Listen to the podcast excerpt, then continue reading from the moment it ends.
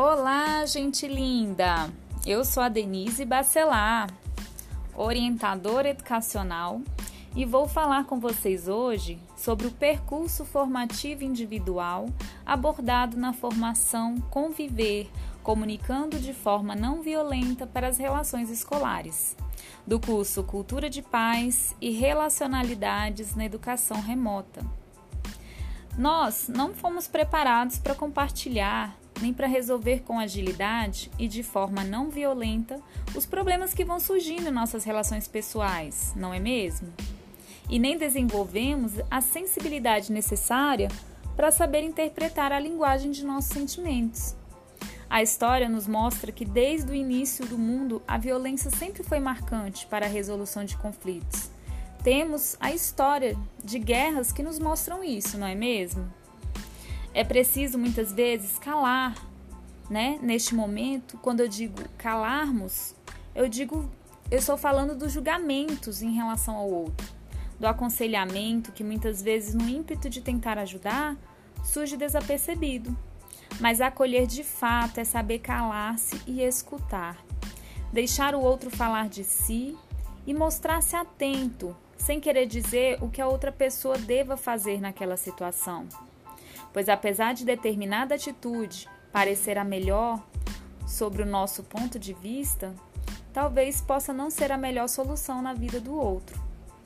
O método comunicativo desenvolvido pelo psicólogo norte-americano Marshall Rosberg, inspirado na não violência de Gandhi, nos mostra como é importante substituir nossos velhos padrões de defesa, recuo ou ataque diante de julgamentos e críticas ele aborda quatro passos para esse método.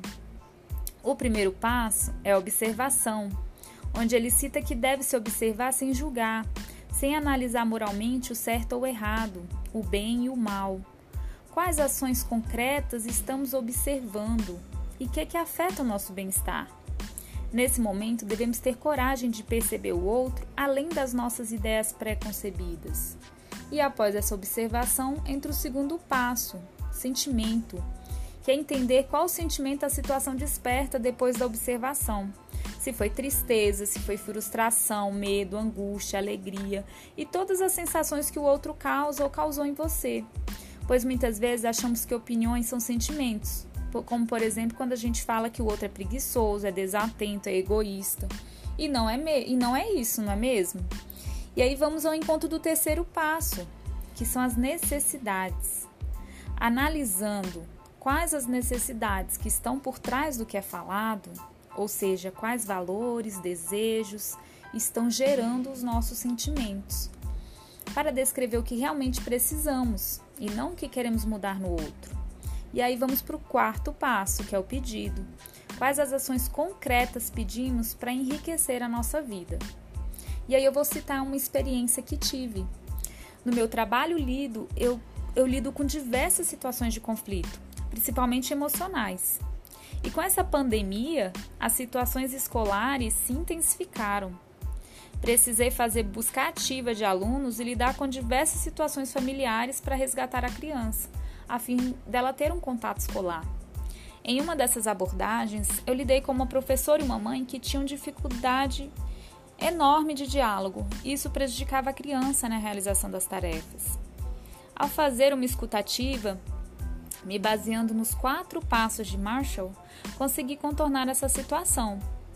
Ambas não se falavam e a mãe já tinha saído do grupo da turma por achar a professora muito ríspida. E a professora dizia que não fazia questão de ter o maior contato com essa mãe, pois notava que, que a mãe almejava um processo em cima dela. Primeiramente, Conversei com a mãe, fiz uma escutativa observando seu ponto de vista. A mãe me relatou as dificuldades em casa e que tinha pouco estudo. Perguntei qual o sentimento que tinha quando conversava com a professora da filha. Ela, diz, ela dizia que se sentia diminuída, que não se sentia valorizada. Perguntei qual era a maior necessidade dela. Ela relatou que era para ser mais compreendida, devido às suas limitações, né? Perante para poder ajudar a filha e que a professora não ficasse elogiando no grupo só alguns alunos, mas que a filha também fosse elogiada. Então perguntei se ela poderia dizer à professora como ela se sentia, mas de forma natural, sem elevar a voz, fazendo o pedido que almejava para um melhor relacionamento com a professora. Ela aceitou. Então fui ouvir a versão da professora. Esta relatou várias situações em que a mãe nunca respondia suas mensagens, não realizava as atividades com a filha, que quando ligava para a mãe ela era seca, não respondia direito, dizia que não tinha tempo de ajudar a filha nas tarefas. Então a professora oferecia brindes àqueles alunos que se empenhavam, pagos pela própria professora, e fazia muitos elogios no grupo, apenas para aqueles que faziam as atividades. Perguntei qual era o sentimento que tinha diante dessa situação. A professora disse que se sentia desmotivada, pois todos os esforços eram em vão. Perguntei qual era a sua maior necessidade diante disso. Então me disse que queria muito a participação dessa aluna, pois essa aluna, quando estava no presencial, era muito inteligente e ela não queria, é, e ela queria mesmo que a aluna avançasse, né? Cada vez mais, é, apesar de agora estar numa situação remota, né? Mas queria a continuação desse avanço da aluna. Então perguntei se ela gostaria de fazer esse pedido com tranquilidade à mãe. Ambas aceitaram e em uma videochamada pude presenciar os quatro passos, passos em prática. A professora não sabia que a mãe tinha dificuldade né, na leitura e isso dificultava né, o ensino. A professora passou a não só elogiar os alunos que faziam as tarefas, mas a incentivar aqueles que não tinham entregado ainda. Começou a fazer uma videochamada é, particular né, para essa aluna, explicando melhor as atividades. E a mãe também pediu ajuda de uma irmã mais velha, onde a irmã pôde auxiliar melhor também a criança. Pude perceber com essa ação que ao escutar o outro sem julgamentos, os conflitos são sanados da melhor forma. Precisamos falar o que realmente precisamos e não o que queremos mudar no outro que muitas vezes não enxergamos nossos sentimentos e nossas ações. Grata por participar desse curso e aprender cada vez mais para a função que atuo na secretaria. Muito obrigada!